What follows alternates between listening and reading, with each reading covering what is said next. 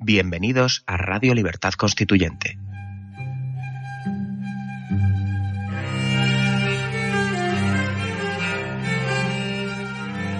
Están escuchando Radio Libertad Constituyente con don Antonio García Trevijano.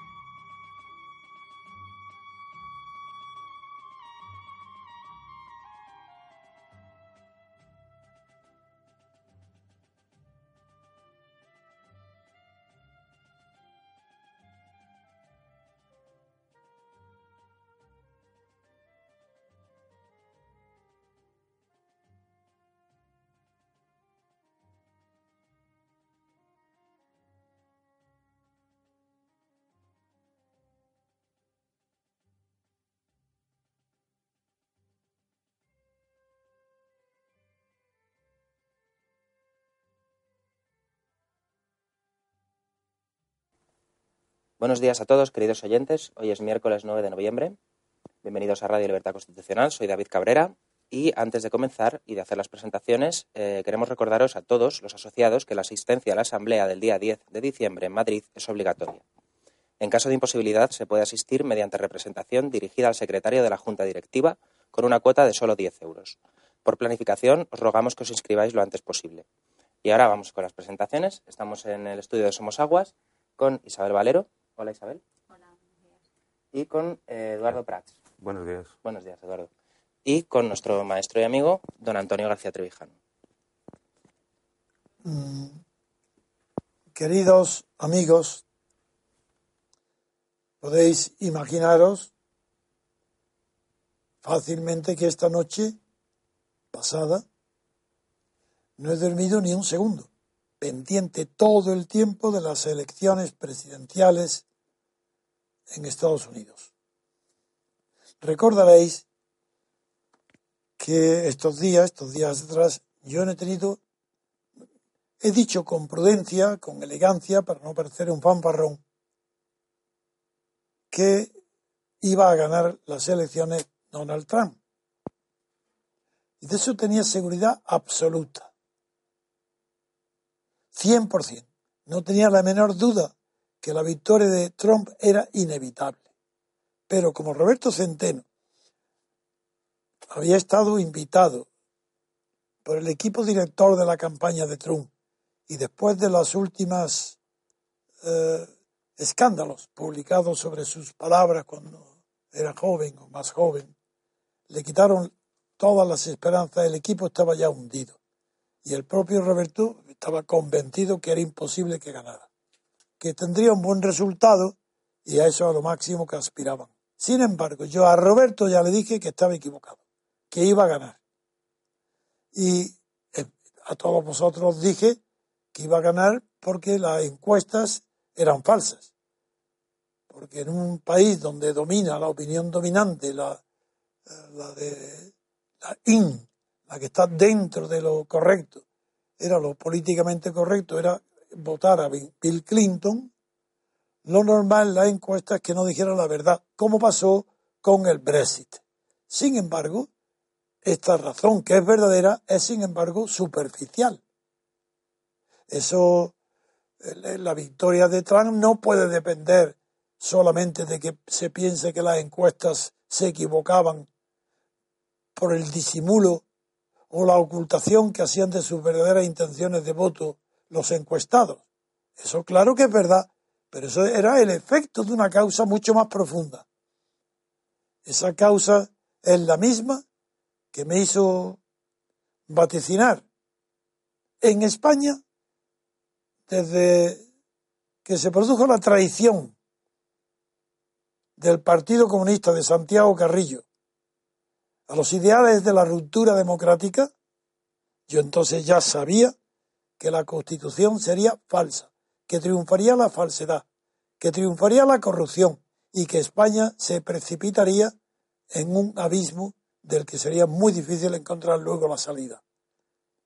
Luego, más adelante, desde que tengo a mi disposición pues ciertos periódicos, no más que periódicos web, de diarios, o la radio, o incluso en televisiones, he podido, ir, he podido ir explicando las razones profundas por las cuales yo puedo eh, competir con los periódicos y con las radios, no de España, sino de toda Europa y del mundo entero, porque no he encontrado todavía quien tenga un método de análisis de las situaciones políticas que sea tan riguroso como las ciencias, por ejemplo, meteorológicas, que se pueden equivocar, pero ya sí que ya no es como antes.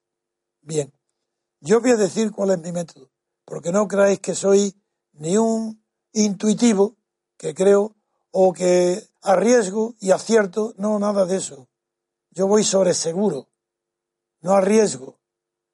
Y todo parte de mi convicción de que los hechos no son producidos por ideas, sino que es al contrario. Son los hechos los que producen las ideas. Entonces, a través de las ideas se puede llegar a los hechos. Si tienen la objetividad, el rigor de un verdadero científico, para saber cuál es el orden de sucesión si los hechos están determinados por ideas. Y las ideas son o verdaderas o falsas. Y entre unas y otras se produce algo que no son propiamente ideas, sino prejuicios. Y esos prejuicios normalmente tampoco vienen de falsos razonamientos, sino del sentimiento. El sentimiento empuja a desear que triunfe en la política tal o cual partido, tal o cual persona. Y ese sentimiento es tan poderoso que ante ese sentimiento de esperanza o de miedo se subordinan todos los razonamientos. Pues bien, yo no tengo ni miedo, ni tampoco ilusión, ni esperanza. Analizo las situaciones con la crudeza de un forense ante un cadáver. Así, de verdad. ¿Creéis que puede ser casualidad que yo vaticinara y supiera que vaticinara, que supiera lo que iba a pasar en España 40 años antes? ¿Creéis que puede ser casualidad que yo vea el porvenir de Putin antes que nadie y que luego la Cámara de los Lores inglesa un año después tenga que decir que mi análisis eran los correctos? ¿Qué creéis? ¿Que yo puedo adivinar el Brexit simplemente porque tengo un golpe de intuición? Yo estaba seguro del Brexit, por eso me voy a Bruselas y allí doy la cara, me expongo y no tengo ningún temor de equivocarme. Sé que el Brexit va a salir. Y ahora, con Trump, me ha pasado lo mismo. ¿Que creéis que eso son casualidades? ¿Que acaso eso es suerte? De ninguna manera. Eso es el resultado de un método del que no me aparto nunca. Y ese método es el que hoy quiero explicar después del maravilloso resultado que ha obtenido, para mí desde luego, el análisis previo que venía haciendo desde hace ya más de un mes sobre las elecciones en Estados Unidos. Claro, otra, una cosa es que me sea profundamente antipática la señora Clinton y que estoy, y que estoy alegre de que haya perdido. Porque es una mala persona, corrupta, como su marido, una pareja de indeseables, es normal que yo no desea su triunfo. Pero eso no ha influido para nada en los análisis de mi cabeza. No le tengo la menor simpatía a Trump, porque no me son simpáticos las personas maleducadas, fanfarrones y jactanciosos. Pero veía los hechos, ni los prejuicios ni las ideas, veía los hechos. Y esos hechos, el primordial de todos era que Estados Unidos está poblado por una evidencia que, casi todos los analistas olvidan, por blancos. La gran mayoría de los votantes son blancos. Y son blancos oriundos de Estados Unidos, de allí. Han nacido allí, hijos de allí, nietos de allí, bisnietos de allí. Esos tienen mucho más importancia que los mexicanos, mucho más importancia que los religiosos musulmanes o yidaístas e incluso que los negros. ¿Cómo voy en mi análisis a dar prioridad a lo que está de moda?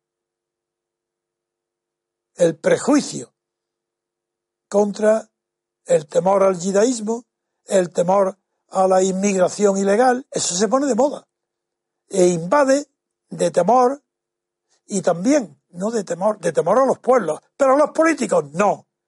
Hay que conocer la clase política y saber qué categoría tiene tan baja desde el punto de vista humano para no confundir que una cosa es la clase política y otra cosa los pueblos. Y la clase política, en realidad, no creáis que tiene temor ni a la emigración, ni a los eh, clandestinos, ni la ilegal, ni a los latinos. No, todo eso son productos de la propaganda. Ellos no tienen miedo a eso, los autóctonos. Lo que tienen miedo es al paro, a la miseria, a la economía, cuando va mal. Y ha disimulado el triunfo de Obama en la cuestión económica, ha disimulado que un presidente que tiene más del 50% de opinión favorable en su país, como Obama, sin embargo, no ha resuelto el problema racial. Es que no estáis viendo la cantidad de, asesinatos de la policía de negros. Asesinato de la policía a negros, niños, jóvenes de cualquier edad, ese tema no lo ha resuelto Obama. Segundo, ¿acaso no conocéis la situación de pauperación, no digo de miseria, sino de paro y de vida angustiosa de las masas obreras, sí, sí, masas obreras, de las zonas industriales más tradicionales de Estados Unidos, la zona de los grandes lagos, sí, sí, no lo conocéis, ¿verdad? Y habéis puesto de antemano que las elecciones las ganaban los latinos. Que allí donde había voto latino, como en Florida, pues claro, que ahí ganarían. ¿Quién iba a ganar? Los demócratas. Pues no, señor, porque ese no era el centro de atención. El centro de atención era a quién iban a votar los blancos. Después de ocho años de experiencia nefasta. Hablo de las cifras económicas del gobierno Obama. Nosotros no sabemos bien. Yo lo juzgo muy bien en Europa y conozco su fracaso. Su fracaso y el desastre que la propia Clinton ha, provocado en Europa. Nadie puede ser más, más fácil. Perdón, es que ha sonado el teléfono, perdón, lo doy para que lo paguen pues eh, digo que nadie puede estar en mejor situación eh, situado en, mejor situación para juzgar que el fracaso de Bill Clinton de Bill Clinton no perdona de Hillary Clinton me ha distraído el teléfono. De Hillary Clinton no ha sido epopélico no es un fracaso cualquiera ha incendiado eh, los países del Mediterráneo ha sido una acción criminal Claro que en nombre del Estado americano, como secretario de Estado. Eso ya me hacía que había una idea, que ya no era un prejuicio, es que, que era perentorio fijarse en qué fuerzas iban a actuar en el interior de los Estados Unidos para saber que si teníamos alguna esperanza para que se elimine de la política mundial la nefasta figura de, de la señora Clinton. Y claro, para eso tuve que estudiar. El único rival que llegaba, que llegaba que después de muchísimas vicisitudes, de haber apartado otros candidatos, otros contrincantes, llegaba al final a quedarse solo frente a Bill Clinton. Bien, pues Trump lo que demuestra es, uno, ser un hombre intuitivo. No es un hombre culto. Eh, probablemente inteligente sí, pero una inteligencia intuitiva. Actúa a golpes de vista. como economista, como empresario, quiebra y se levanta con una facilidad extraordinaria. Es un hombre que tiene vista lejana en el tiempo. Se adelanta al acontecimiento económico. Él ha visto bien. Esto no lo digo ahora. Esto lo pensaba entonces y lo he comunicado a todo el equipo que me rodea, entre ellos a Roberto Centeno. Él se fijaba que sabía que está en Nueva York. Es decir, en pleno corazón del mundo blanco, de la raza blanca. Y actúa como un hombre blanco, con arreglo a los prejuicios del blanco, y ha apostado fuerte y ha ganado. Sí, Ahora, ¿qué, después de ganar, ¿qué espera? ¿Qué creéis? ¿Que él va a construir el muro en México? Hombre, eso, eso ya lo veremos. Lo más probable es que no. Pero eso no lo sé. ¿Qué es que va a hacer una política de exterminio de, de las minorías étnicas a las que se atribuye que él es un xenófobo? De ninguna manera. Lo que quiere es suprimir la ilegalidad. En eso va a ser eh, cierto. Y es cierto que ahí va a tener un enfrentamiento no demasiado duro con los demócratas, porque los demócratas tampoco han hecho mucho para legalizar la situación de los migrantes. Pero donde nosotros juzgamos de verdad bien a Trump es en la visión que ha tenido por poco, poco culto políticamente, por no conocer historia, por actuar a golpe de vista ha tenido una intuición formidable. Putin no es ningún enemigo, ni de Estados Unidos ni de Europa. Eso está por encima de todo y recordaréis que desde el primer día dije, deseo el triunfo de, Trump, porque la política exterior española ya no puede ser la de antes, ni la de la Unión Europea. Si triunfa, Trump va a poner en claro, por sentido común y por realismo, las relaciones de Occidente, de Estados Unidos y de Europa con Rusia, con Putin. Ya no está la Unión Soviética. Putin no es enemigo de Europa, ni de ningún país europeo. Y él quiere combatir el yidaísmo exactamente igual que Occidente. Es ridículo que, que esté Rusia separada de Europa y de la Unión Europea. Ni Crimea, ni las provincias del este de Ucrania Nada de eso está justificado porque la razón la tenía Rusia. Y ha habido una mentira colosal en todos los medios occidentales para culpar a Rusia de las situaciones de peligro bélico en Europa del Este. ¿Y qué ha hecho la OTAN? Amenazar a Rusia con la proximidad de sus instalaciones. Cuando había un acuerdo tácito después de la disolución, o a la vez que la disolución del imperio soviético, de que Occidente, de que Estados Unidos no pondría bases de lanzamiento de misiles en la frontera o en los países fronterizos con la Unión Soviética. Esto no se ha respetado. ¿Por qué se le ponen multas que hacen daño a la economía rusa? ¿Por qué? ¿Qué ha hecho Putin? Para provocar una masacre en Ucrania y provocar el hundimiento de la política y del futuro de Ucrania. ¿Qué ha hecho Rusia? ¿Quién ha levantado el horror de lo que sucedió en la plaza del Madián de la República? ¿Quién ha disparado de las azoteas, desde las azoteas, a unas manifestaciones de pacíficos ucranianos en la calle? ¿Quién? ¿Rusia? Todo lo contrario.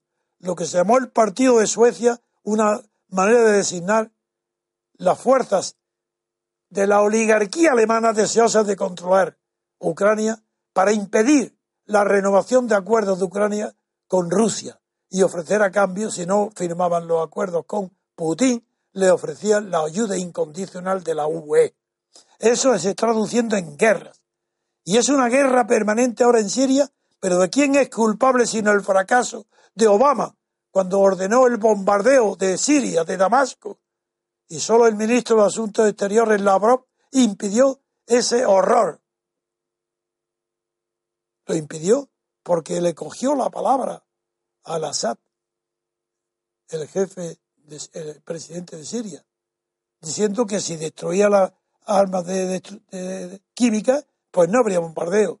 Y ahí se acabó el bombardeo. Desde entonces, Occidente entero, la diplomacia entera, está humillada por la inteligencia de la Europa, del ministro de Asuntos Exteriores de Putin. Y está humillada porque no ha hecho más que equivocarse. Y, esa diplomacia de Putin no ha hecho más que acertar.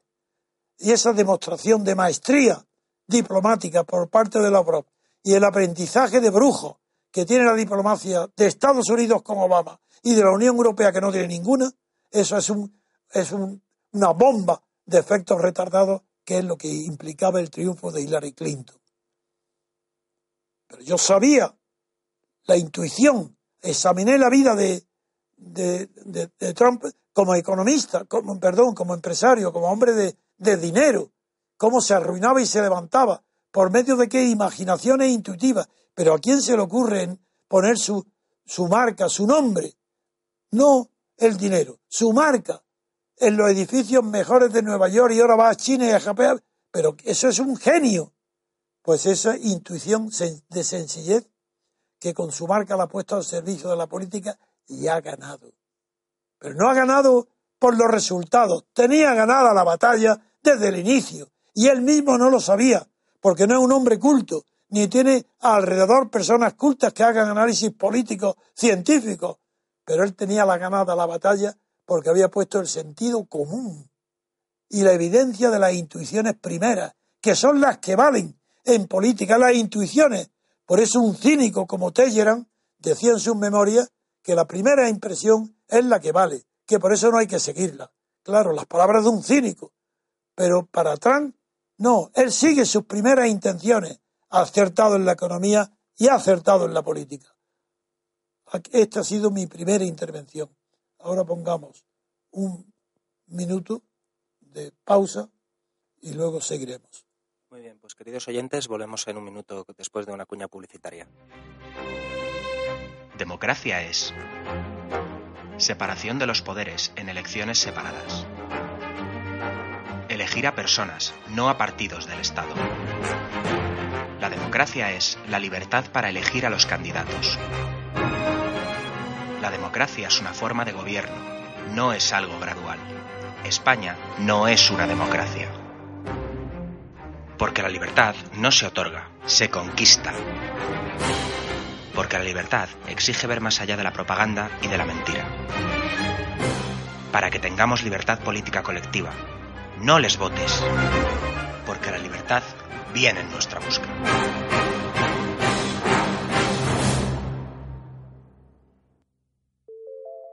Movimiento Ciudadano hacia la República Constitucional.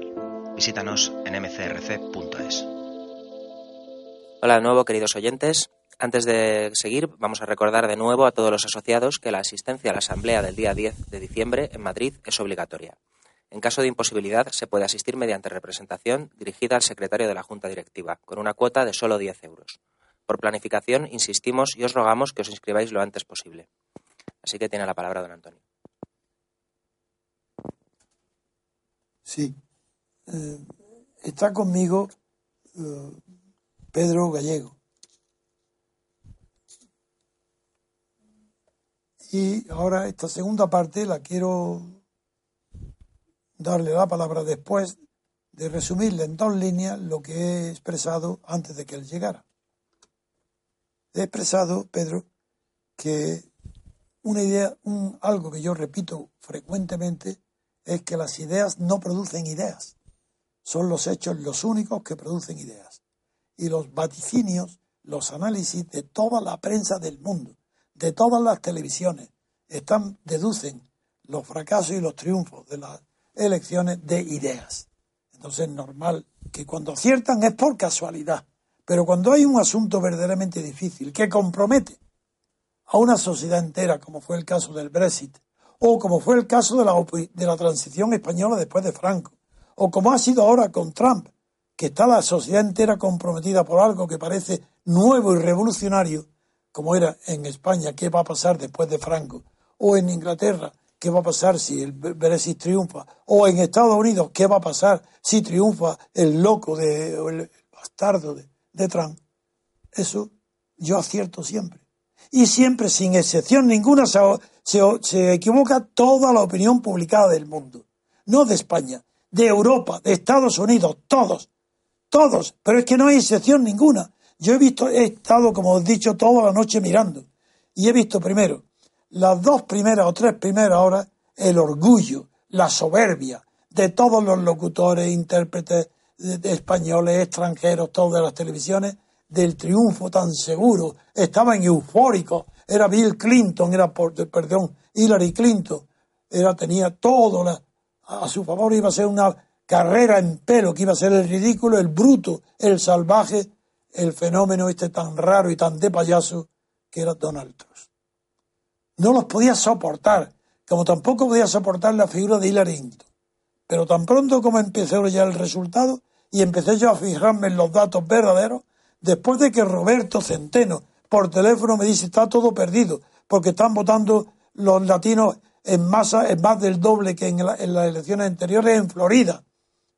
Yo no me dejo impresionar por nada, nada más que los hechos, porque las ideas vienen de hechos.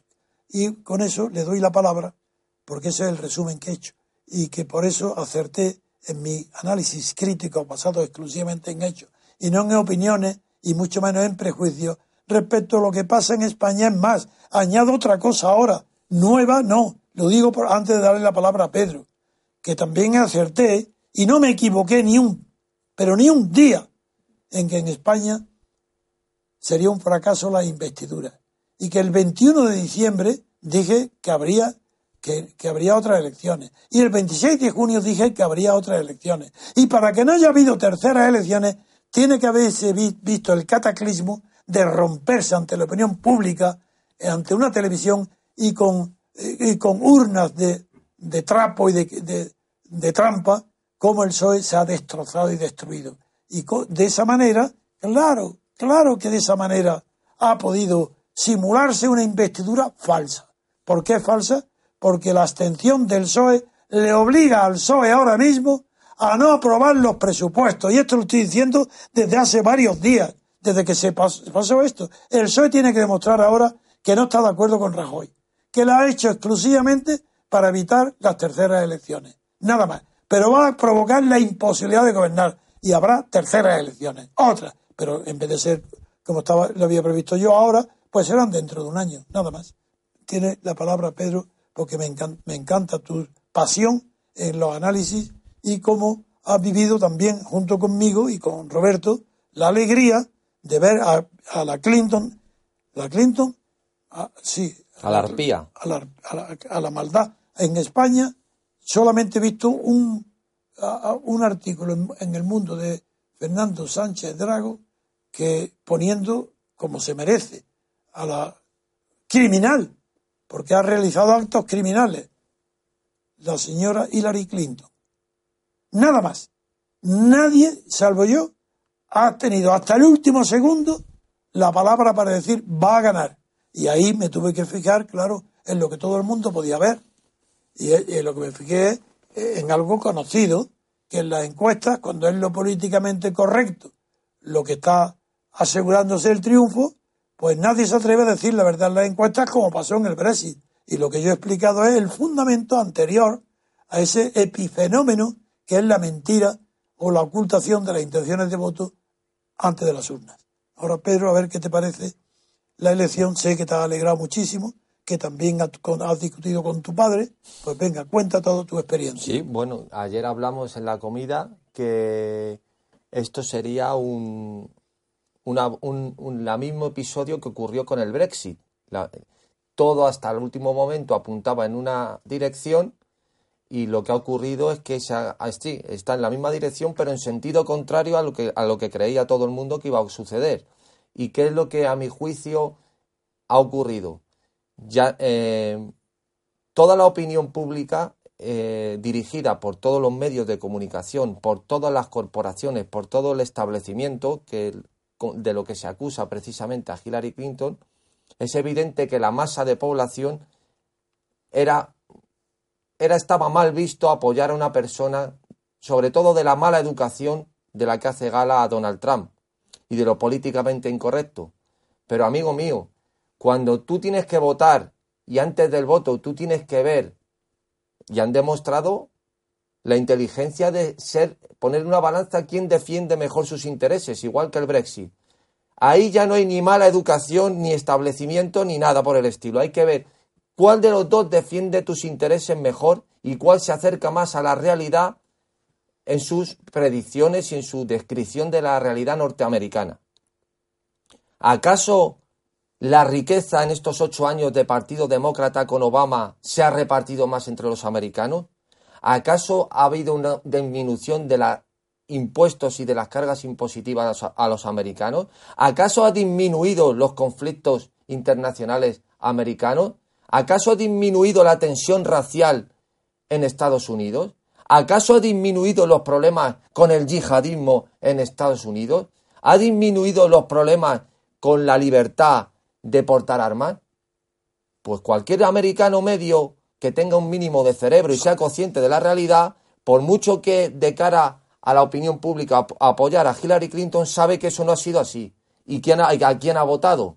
A Donald Trump. Y todos los latinos que la usaban como, como fuerza, como motor para expulsar a Donald Trump de su ascenso a la Casa Blanca, en su foro interno verán que precisamente lo que se predica, aunque sea de una manera grosera, agresiva, que es controlar la inmigración, los primeros beneficiados son ellos mismos.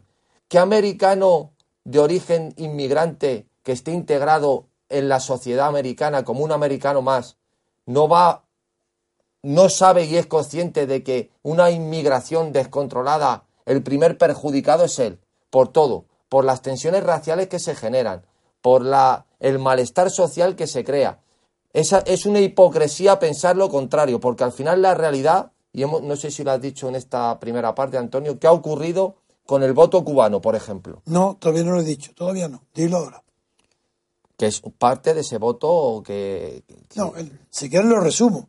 Lo que ha pasado es que en Florida se ha centrado la atención por considerarlo el lugar donde el voto latino iba a ser decisivo. Y ya me llamó Roberto Centeno para decirme que los primeros datos eran ya un mal índice que iba a perder eh, eh, Donald eh, Trump, iba a perder porque el, voto latino había tomado una participación el doble que antes y ese iba a votar a Clinton. Y entonces, yo entonces le dije, ¿y qué pasa con los cubanos? Y los cubanos que ahora lo, lo he insinuado nada más, ahora los detallo con más precisión. Florida, hay, en Florida hay una colonia próspera y muy numerosa de cubanos que tienen odio, pero de verdad, a Obama, porque consideran que el Tratado de Paz con Cuba ha eliminado la posibilidad de que retornen ellos a Cuba para poner un régimen distinto con ruptura del régimen de Fidel Castro.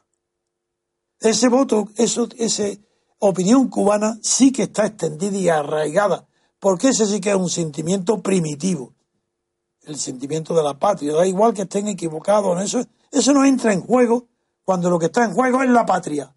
Esos patriotas cubanos tenían que votar a Trump y lo han hecho. También ha pasado algo parecido con los puertorriqueños y, y con muchos otros grupos latinos. Ha habido un error. Los latinos y mujeres latinas han hecho propaganda a favor de sus mujeres latinas. Esto es lo que quería que yo recordara. Efectivamente y el voto negro, movilización que no ha sido significativa. Menos que otras veces. ¿Por qué? Menos. Porque ahí se demuestra que los hechos, los hechos son los que marcan. Después, de, después de ocho años con un presidente negro, los negros no se movilizan. Eso sí lo he insinuado en la primera. Más claro el agua. Así es. O sea, es la prueba, la prueba de, Bueno, pero esto lo sabías tú y yo antes de la Ya lo dijimos, ya lo dijimos. Antes ¿Y hoy qué? ¿Sabéis un, de- un dato nada más para, que para olvidar? ¿Creéis que yo no sé ni cómo se llama? ¿Quién es el nuevo ministro de Asuntos Exteriores español? ¿Quién es? ¿Cómo se llama? ¿Lo sabéis? ¿Quién es el ministro de Asuntos Exteriores? El que ha sustituido a Margallo. Creo No. que es uno que es ingeniero industrial, creo. Joven, relativamente joven, creo. Pues bueno, eh, ahora os diré. El hecho que quiero destacar es que este ministro ni siquiera se ha puesto en contacto con el embajador de España en Estados Unidos. Ni se ha puesto en contacto. Esa es España. Bueno, Antonio, a- te he comentado que aunque sea un personaje que, que no tiene ninguna categoría intelectual, pero bueno, es un diplomático que representa a España. Estaba ayer enfrente de la Torre Trump eh, eh, Chencho Arias Bueno, es un payaso. y prácticamente ya eh, a las 12 de la noche vaticinando la victoria indiscutible de Clinton y diciendo la aberración que sería la llegada de que hubiese sido la aberración que hubiese sido la llegada de Sí, Donald porque Trump creía que iba a ganar. Claro. Pues mira qué inteligente, que si ni sabe quién va a ganar y le califica eso de aberración. Pues menos mal que la aberración demostrada de los Clinton, del patrimonio, de la pareja sin moral y sin vergüenza, eso sí que está demostrado. Eso sí que está demostrado. Y otra cosa, Antonio, quería decir, porque me lo has puesto ahora en bandeja de plata, que es si precisamente toda la progresía mundial y europea de lo que se jacta siempre es de cómo los poderes están gobernados por los lobbies, Sí. ¿por qué atacan a Trump si ellos mismos dicen que Trump está en contra de los lobbies? Y precisamente los Clinton representan el establecimiento en su máxima Claro, expresión. claro. O sea, ¿qué contradicción más grande? Siempre acusan a Estados Unidos y a Europa de que está al servicio del IBEX y de los grandes lobbies. Y ahora, cuando llega un presidente a la Casa Blanca que precisamente le acusan de lo contrario, todo el mundo está en contra de él. Alfonso María Da- Dadis, ¿no? Datis. Ese es el, el- el ministro de Asuntos Exteriores. Y luego que Hillary no ha salido a felicitar. No salió. Dastis. Ah, que, Dastis. que no ha y no ha felicitado eh, a- al vencedor. Pero en cambio Trump ha hablado muy bien, lo cual yo, yo no eso, bueno, lo entiendo que el vencedor sea generoso con la vencida, pero que él diga que ha hecho un esfuerzo extraordinario, que la alaba, que la admira, eso sobraba. Era mejor que no dijera que le iba a meter en la cárcel antes y que ahora se callara. Esos son los defectos de Trump, que no son los que le han llevado a la presidencia, sino es eso, no es su brutalidad bajo el amparo de la sinceridad, es que ha protegido con las medidas económicas que proponía a la clase media, industrial, obreros sin paro o con eh, un, nivel que, que han descendido mucho en su nivel de vida. Eso es lo que le ha llevado al triunfo. Sus medidas políticas, las, las propuestas que hace como si triunfa como presidente. Además, si a esto se le añade que el Partido Republicano, que por cierto todos los que Trump ha ido barriendo, quitándose del camino, entre ellos Ted Cruz, le han ya felicitado y estarán todos a las órdenes de él, porque al contar con un, con, con un Senado republicano y con la Cámara de Representantes republicana y un presidente republicano no va a encontrar muchos obstáculos. Y tiene que haber ahora pánico en las filas, no, en, la- en los notables, en la élite del Partido Republicano tiene que haber pánico por la cantidad de cuchilladas que han tirado contra Trump para poder impedir, para impedir que llegara a ser candidato. Y eso, bueno, entonces la- las palabras que ha pronunciado eh, a favor de Hillary se compensan con otras mucho más importantes, que ha dicho algo parecido al mensaje que transmitió Lincoln después de haber sido elegido, diciendo, "Ay, a partir de ahora soy presidente de todos vosotros. Yo, y ahora es el momento de la unión. Yo le, eh, quiero ser presidente para todos y proteger a todos los intereses, sobre todo, dijo, en primer lugar, los intereses de Estados Unidos. Faltaba más. Por eso este hombre lo dice. En cambio, Obama y los demás, cuando dicen que van a defender los intereses mundiales, no dicen que ponen en primer lo de Estados Unidos, porque si fuera eso verdad, no contribuirían con tantísimo dinero, no castigarían tanto al contribuyente con sus aventuras militares y armamentísticas permanentes en la OTAN y, fuera, y en todas las eh, intervenciones en países extranjeros. Mientras que él, Trump ha dicho primero los intereses de Estados Unidos. No digo que haya vuelto la doctrina del aislacionismo, la de Monroe. No, no, no. América para los americanos no es eso. Lo que ha dicho primero nosotros. Y si podemos ayudar a los demás, muy bien. Ahí está incluidos los emigrantes, Europa, la OTAN, también la OTAN. La OTAN, sabemos ya su postura. Ah, queréis utilizar a los países de Europa la OTAN, contribuir en la misma medida en que os protegéis de ella. ¿Por qué vamos a estar nosotros siendo los gendarmes del mundo? Ese es lo tan razonable, tan lleno de sentido común, que eso lo piensa cualquier persona que no esté deformado por la propaganda mundial heredada y continuada desde los tiempos de Stalin y Khrushchev, desde Kennedy, desde la guerra de los, los zapatos y de los Cuba y los misiles. Eso es la política que ha continuado en vigor en Estados Unidos bajo Obama. Y eso es lo que ha puesto fin, esperámoslo, Donald Trump. sí, el, único problema de ese discurso, eh, del discurso de Donald Trump, es que no te van a proponer para el premio Nobel. Es lo único, el único problema. No, no, pero que siendo así sincero, no te proponen. No, tienes, que ser como una Miss Universo, que tienes no, que... No, no, no, no, no, hay un ejemplo más claro. Tienen que tener, para darle el premio Nobel a un político, tiene que ser como Arafat o como Santos, que ahora, como ha fracasado... O como Rigoberta Menchú. O como Rigoberta Menchú, sí, eso sí, pero este último de todos es el pavo real de Roberto Santos, de Roberto no, de Santos, el presidente de Colombia, como hizo un, un acuerdo con la FARC para que la FARC compartir con ellos el dominio de la justicia, entre otras cosas, le dan el premio Nobel. Y Uribe, que no acepta esto, pues ahora está en un problema. Pues yo a mí me hubiera gustado, otro día intervendrá Vicente eh, Ferrer, para que nos dé también su opinión sobre, Estado, sobre lo que ha pasado en Estados Unidos. Pero con él no he tenido últimamente conversaciones privadas y no sé si él estaría probablemente, él estaría tal vez influido por la enorme influencia y capacidad de persuasión que tienen los grandes diarios, el New York Times, Los Ángeles, el Washington Post y todas las televisiones, todas unánimemente a favor incondicional de Clinton. Esta es la realidad. Y esta realidad triste es la que un grupo de pequeñísimos, de amigos y partidarios, los que me rodean, hemos mantenido la fe en la, no en Trump, de ninguna manera, la fe en el análisis científico de los factores que determinan a largo plazo siempre y a medio plazo casi siempre, que son las elecciones, para definir las políticas de futuro antes de que lleguen. Lo mismo que hice en España, hice en el Brexit y ahora acabo de hacer en Estados Unidos. Que no digan que vengo a presumir de nada, porque lo que vengo es a decir nada más que el método que yo aplico no se ha equivocado nunca, ni en España, ni con las elecciones ahora, que habrá, claro que lo digo, habrá unas elecciones anticipadas enseguida, porque no, sin aprobar los presupuestos Rajoy no podrá gobernar. Y acerté en el Brexit y ahora con Donald Trump, como también he vaticiné que Crimea se quedaría para siempre con Putin. ¿Por qué?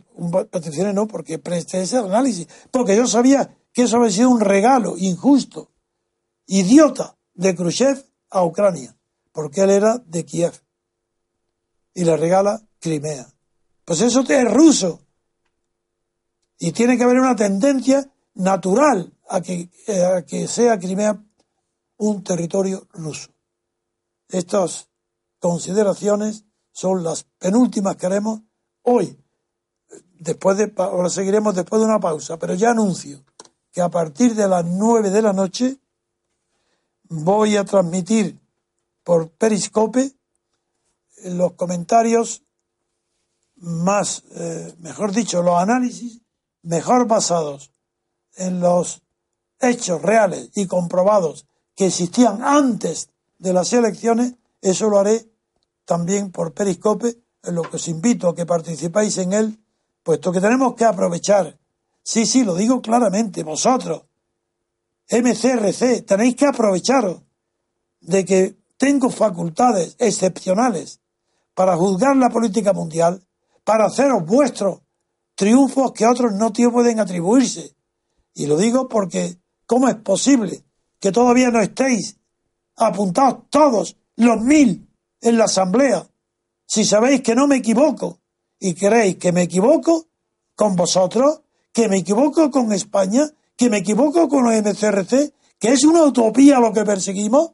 Ah, es una utopía perseguir un sistema electoral de verdad representativo, que sea representante ese sistema de los que votan, de las elecciones por distrito, de las elecciones uninominales, es una utopía.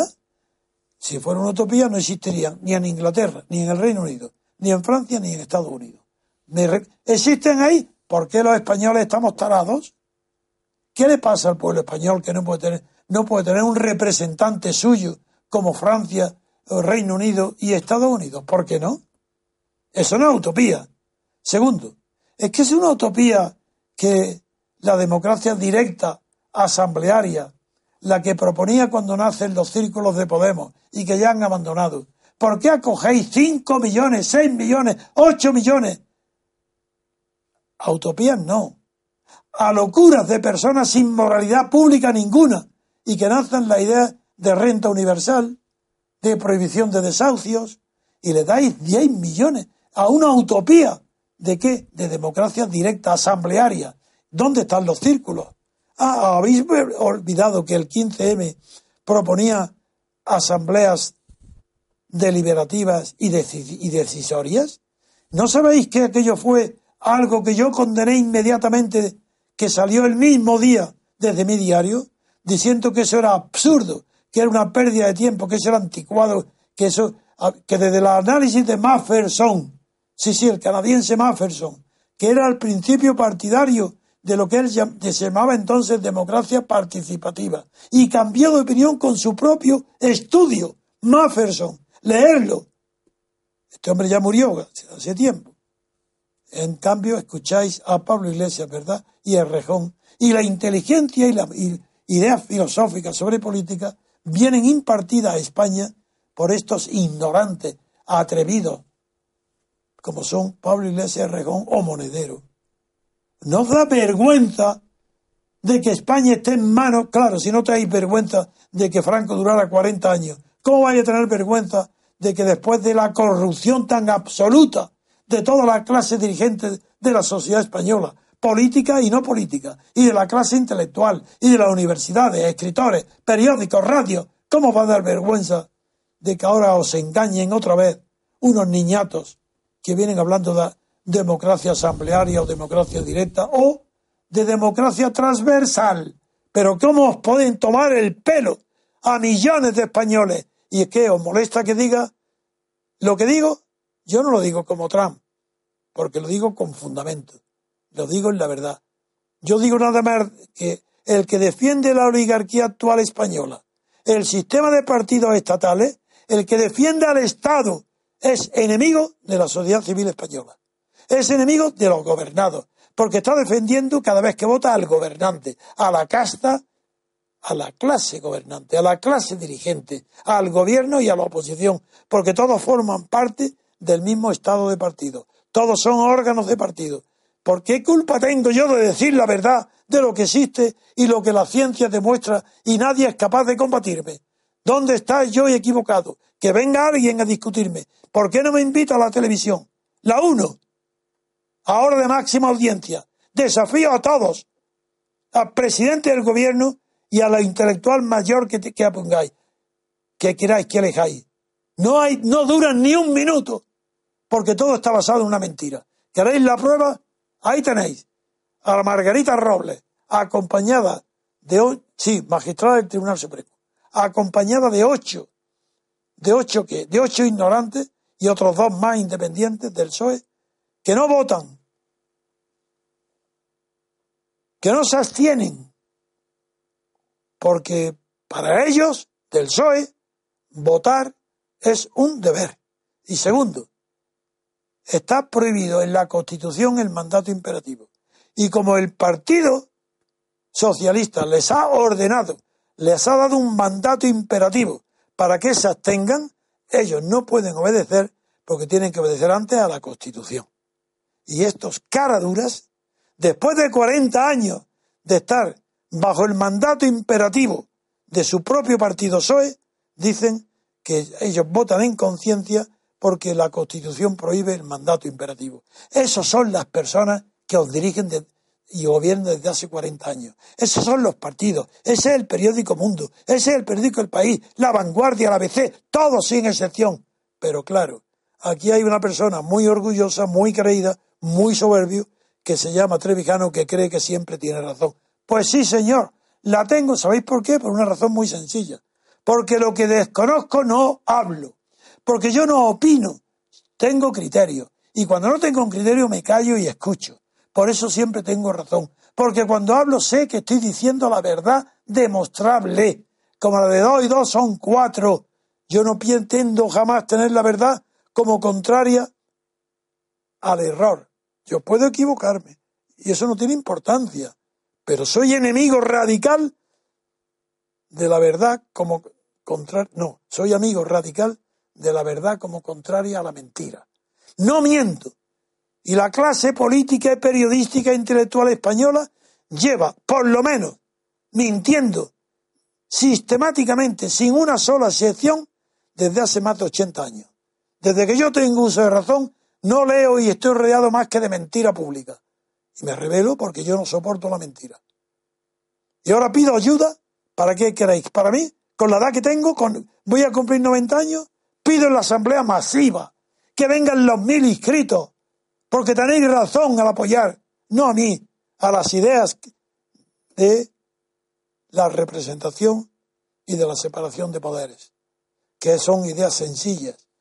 Nosotros, en mis libros, habéis, yo mismo he expuesto y vosotros habéis estudiado una, una mejora esencial del sistema de Estados Unidos el sistema electoral, el sistema de financiación de los partidos, el sistema, todo, la, la, letra pequeña de la Constitución de Estados Unidos está mejorada por, en mi libro Teoría Pura de la República Constitucional.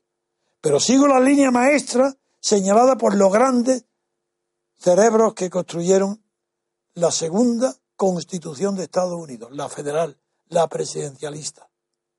Por eso os invito que vengáis a la asamblea a discutirme o ayudarme. Si creéis que no, no hay nadie que pueda creer que estoy equivocado porque no estaría en el MCRC. Pero venir a ayudarme, a convencer a la cantidad de buenas personas que hay en España, pero tan ignorantes, tan ignorantes de las cuestiones políticas, que son unos absolutos analfabetos. Y no me estoy refiriendo a personas de clase baja, no, no. Me estoy refiriendo a los catedráticos de la universidad a los médicos, a los arquitectos, a los ingenieros, a las clases profesionales más elevadas. Políticamente son unos ignorantes peor que el más ignorante de los que votaban a Franco. Votar hoy a esta pandilla de corruptos y mentirosos que no representan a nadie es peor que votar por miedo a la dictadura que sale de una guerra civil. Esto es lo que saben poco y saben poco hoy que se apliquen ellos al cuento, que se miren a sí mismos, que sientan vergüenza de lo que están haciendo con España. Y ahora hablemos de los catalanes. España, Estados Unidos, tantas naciones no tienen problemas separatistas. Aquí, una sola nación y tiene problemas separatistas con quién? Con regiones como Cataluña o el País Vasco. Este es vergonzoso.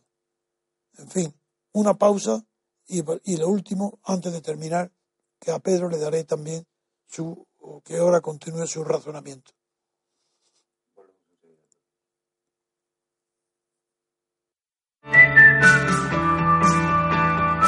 Todos los domingos, a partir de las 9 de la noche, escuche Repúblicos en Acción.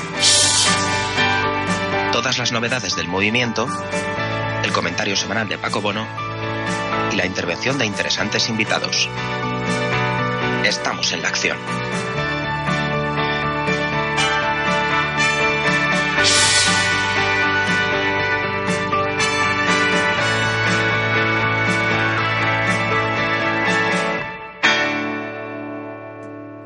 esta sesión y provocar vuestra curiosidad para esta tarde, para la sesión que haremos a las nueve de la noche en el Periscope, solamente me queda por decir que he tenido hoy sin dormir, sin embargo, esta noche ha sido un día de felicidad para mí. He visto el sol en Estados Unidos, pero no el sol de ninguna manera es Trump. Si a mí te digo, no, no me gusta, es un grosero. Es un hombre que no me gusta en su trato social, ni su opinión que expresa sobre las mujeres. Es una ordinariez que yo la rechazo de mi lado, pero reconozco que ha sido una inmensa suerte para Europa y para España que triunfe de presidente de los Estados Unidos en las elecciones Donald Trump. No sé si también será un éxito o no, eso lo verán, yo creo que sí, que también va a ser un acierto para Estados Unidos. Pero eso allá ellos. Si se equivocan, allá ellos. Lo que sí digo ya de antemano, porque lo conozco mejor que el propio Donald Trump, y no digamos que la pedante, fría, calculadora y fracasada Hillary Clinton, sí digo que para España y para Europa es una inmensa fortuna que no haya ganado Hillary Clinton, la responsable de tantísimos crímenes en el Mediterráneo, crímenes de guerra en el Mediterráneo y que haya triunfado Donald Trump. Así que hasta yo estoy no cansado, es que no he dormido ni un minuto. Y claro, pues he estado toda la noche pendiente de las televisiones y el resultado ha sido mi felicidad, quizás por un día, porque mañana empiezo mis preocupaciones por la asamblea.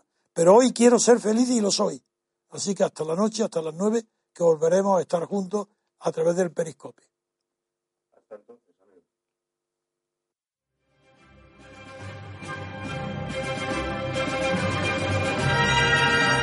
Gracias por haber escuchado Radio Libertad Constituyente. No olviden visitar la parrilla de programación en la nueva página web del Movimiento de Ciudadanos hacia la República Constitucional, en la dirección www.mcrc.es. Radio Libertad Constituyente. La libertad viene en nuestra busca.